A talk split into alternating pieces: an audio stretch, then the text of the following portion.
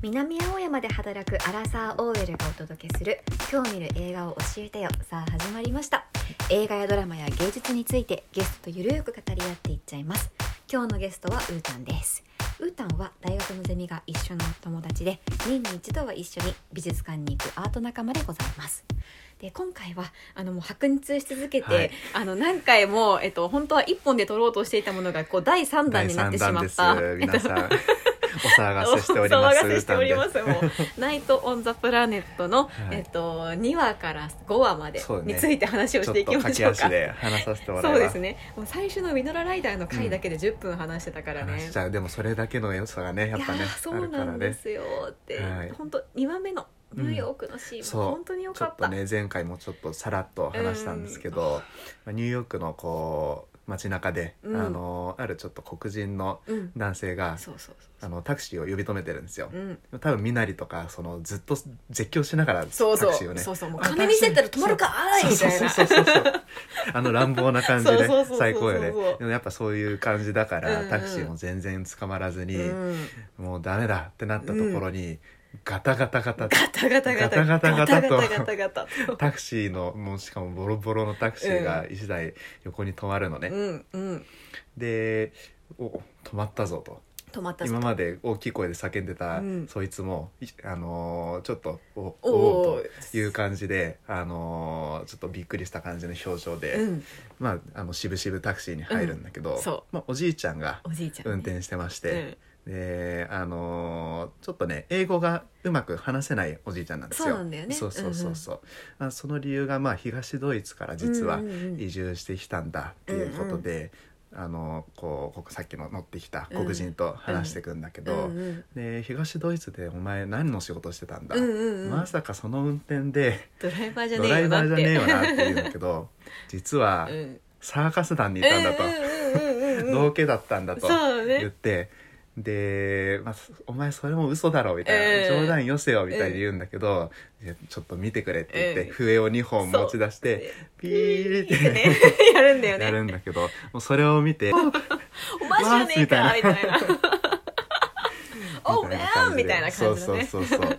まさかのそう最初はちょっとあの半信半疑であそうそう。のちょっとこの老人大丈夫かみたいな感じだったんだけど、黒人もちょっと乗ってきてみたいな感じででお互いのこう名前をまあ知らない状態で話が進むんだけど「うんうん。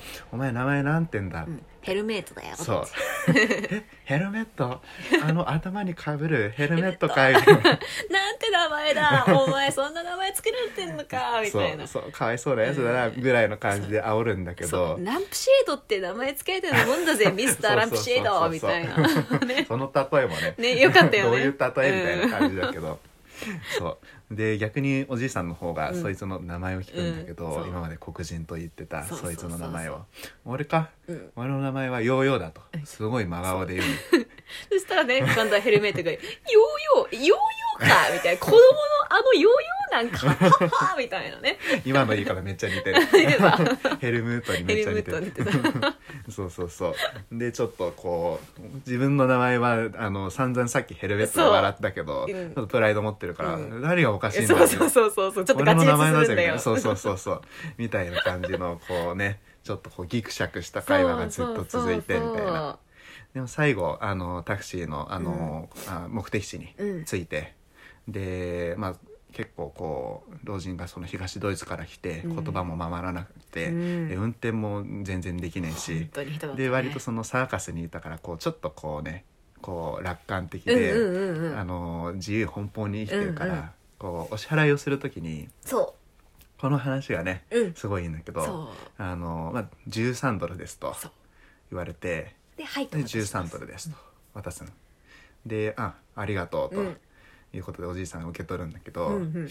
ヨーヨーがうん「お前ちょっと本当にそれで大丈夫か計算してみろ」って言うんですよ「いや大丈夫だよ大丈夫だよ」でもちょっとやっぱニューヨークは危ないからうんうん。ちゃんと数えてみろと、うん。数えたら12枚でそう。やっぱニューヨークは危険な街だからちゃんと自分の身は自分で守れよみたいなその黒人からのこうちょっと愛着が湧いたうんヘルムートへのこうねニューヨークの温かいおせっかいね。そうそうそう温かいおせっかいをするんだけど、まあ、お金はそんなに重要じゃないよと、うん。うん。大事必要だけどうん。重要なことじゃないよと諭されてうん。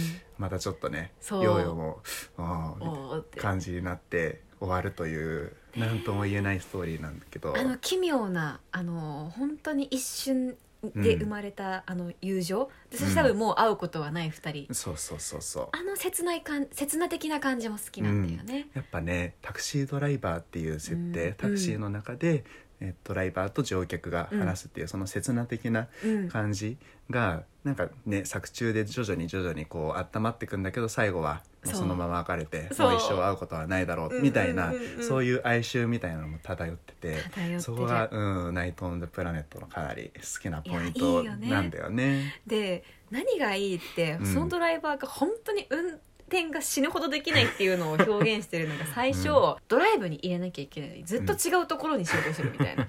で乗ってるあの黒人の方が「おじゃあちょ違うよお前ドド D 入れるんだよ。ドライブだから D だよ」みたいに言って「おオーケーオーケー」みたいに、うんうんで走り始めてもそのマニュアル車だから多分こうガッタンガッなんかうまく彼が操縦できないから、本当になんていうの下にあの小石がいっぱいある道を走っているのかのごとくガッタンガッタン言いながらニューヨ走るんだよね。ークのね整備された道なんだけどね。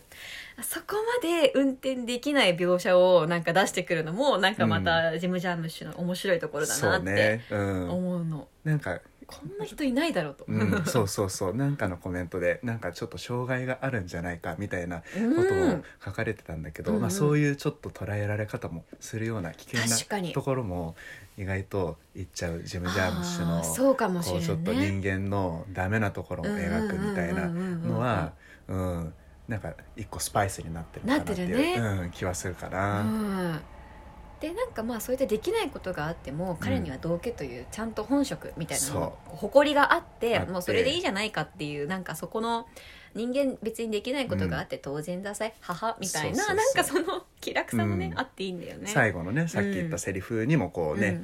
こそう集約されてるところだよね。うん。そう。っていうこの2話目も本当に良かったはい。で3話目も良かったね。なんかこう、うん。盲人の方の女性の設定そうアフリカからね、うんそうえー、そうそうそう。と移住してきた黒人の男性が、えタイー、とそうそうそう、うん。送り届けるんだけどうん。その人もこうどっちかっていうと、まあ、なんか割とこう一貫してあるのは、うん。その乗客だったりとか、うんうん。運転手がこうやっぱりこう哲学的にというか、うん。なんかこう根っこにある、うんうん。こう心理を捉えてる感じうんがあって、でもう片方がどっちかっていうとこう社会に揉まれて、うんうん。あの現代社会のうん。価値観持ち主で,、うん。でそこのこうちょっと考え方のミスマッチをこう見せつけられるみたいなのもその黒人と盲人の女性の話も、うん。そうそう「お前俺の肌何色に見れるんだ」と。そう。そう。そう。肌の色は重要じゃないわ、そう。うん、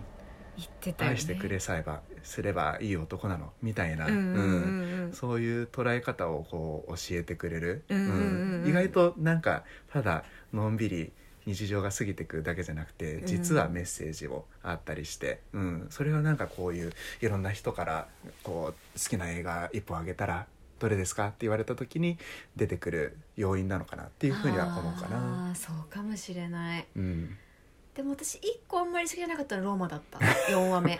あれはもうネタでしょ。あれはネタか。あれはネタだよ多分。いやネタだねうん。確かに、最後のちょっね。ちょっとスパイス効きすぎてた、あれは。だ ってあんまりなんかほっこりもしないしどちらかというと胸くそ悪いじゃん。そうね、そう。うん。4話はあのーなんていうかもう街のルールを無視してうん。逆走しもしちゃうし、うん。あのーみたいな感じの倫理観も倫理観ぶち壊れてる感じのドライバーが,、そう。あのー司教様が、うん。あのー真夜中にうん。タクシーを止めてう、ん。の乗せてくれって言うんで、うん。えー乗せるんだけどもう自分の話をもうひたすらし続けるんだよね。そうそうそうそうそう。そうでなんか司教さんがあのすごい多分体調が悪くて、うん。でもう薬も飲んでてみたいな感じなんだけど、あのそういう様子にもこう目もくれず、うん。もう自分のもう過去の話を一応懺悔してくれみたいな形で一人語りを始めて、うんうん。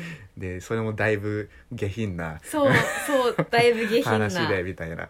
で途中でそれでこう急ブレーキを踏んだ時に、うん。あの司教さんは薬を落としちゃって。ってね。でそっからもう死にそうになるんだけど、うん。もうだってもう変顔じゃんみたいな。え そう。その後はずっと。そもう役者と役者っていうよりかは、うん。もうなんだろうな。あのネタを見てるぐらいのネタを見てる。うんお笑い芸人をネタを見てるぐらいうのあーそうか感じのも、うん、話だから。話だった。変にもう真に受けずにああまあそうだだね、うんまあなんかちょっとへちょっとやばいややばいついるって話だなみいうたいな。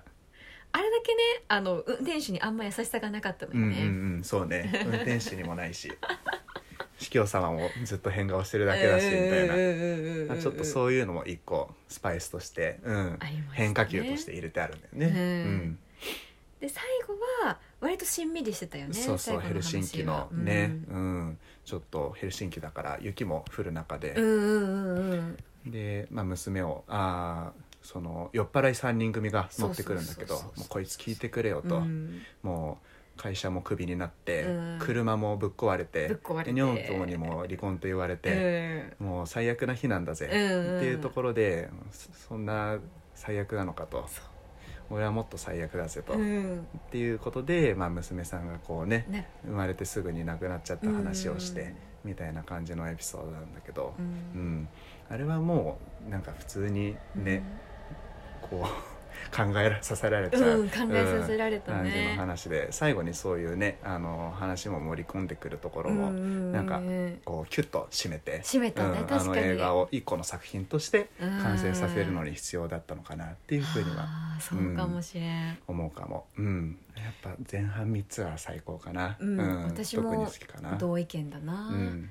でもあれ見た時にさ飲みに行く人とかって、うん終電なくなっちゃったらタクシーで帰るっていう手段があると思うんだけど、うんうんうん私酔っ払うと割とタクシーの運転手さんとすっごい話しちゃうタイプなの、あの山田さんって言ったら「え山田さんはさ」みたいな。あの「どんな感じなんですか?」みたいな感じで話しかけちゃうタイプ。話してそう。話してそう。話さない？え俺は意外と、あのー静かにしてるタイプ。あそうなんだ。っていうか多分タクシー乗ってる時はうん。マジでグロッキーだから、あーそっか。話しかけないでくれぐらいのあ、うん。そんくらいの時なんだそうねそうそう。どっちかっていうとなんか旅行に行く時とかにあー。そうそうそう現地の人に「ここ面白いよ」とか、うんうんうん。こうここの飯屋行ったみたいな話聞くのが、うん結構好きで。まあだからタクシーでね会話するっていうのは意外とあのーね好きな人はそう好きというか。そうよね。うん。でまあそこの本当にもうこの人とは合わないんだろうなっていうやっぱりなんかその一時的な時間っていうのもなんか良かったりするわけで、うんうん。その感覚がやっぱりこの映画を見るとすごくまた蘇るんだよね、うんうんうん。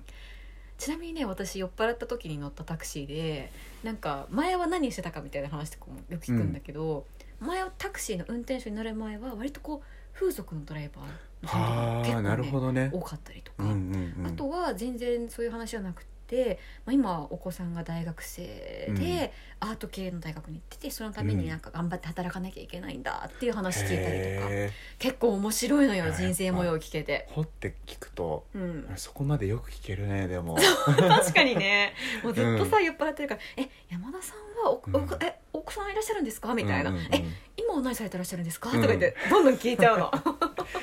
ちょっとリアル リアルナイトオンプラネットね、できちゃそうそううんじゃないの？私それ知ってるんだよね、うん。私多分。いいな俺もちょっと元気な状態で一回乗ってみよう夜のタクシー。歌はあの、うんそうだよね。でも多分スイッチ入るとずっと飲んじゃって、でずっと食べててってそう。そうそううん。なるから、そう。よくわかってるね。最後グロッキーになるそうんだね。そうそう実はみんなと解散した後にグロッキーになってるタイプだから。へ え、うんうんっていうちょっとすみません。最後はね、うん。ちょっと違う話で終わってしまいましたが、今回ジム・ジャームッシュ編無事一度完結というこ完とでいうことで。いや全然ミステリートレインとかについても話したいっていう気持ちはいっぱいあるんですが、もういいいっぱいあるんで他にもはい話したいことがあるので一旦こちらで閉じたいと思います、ではバイバーイ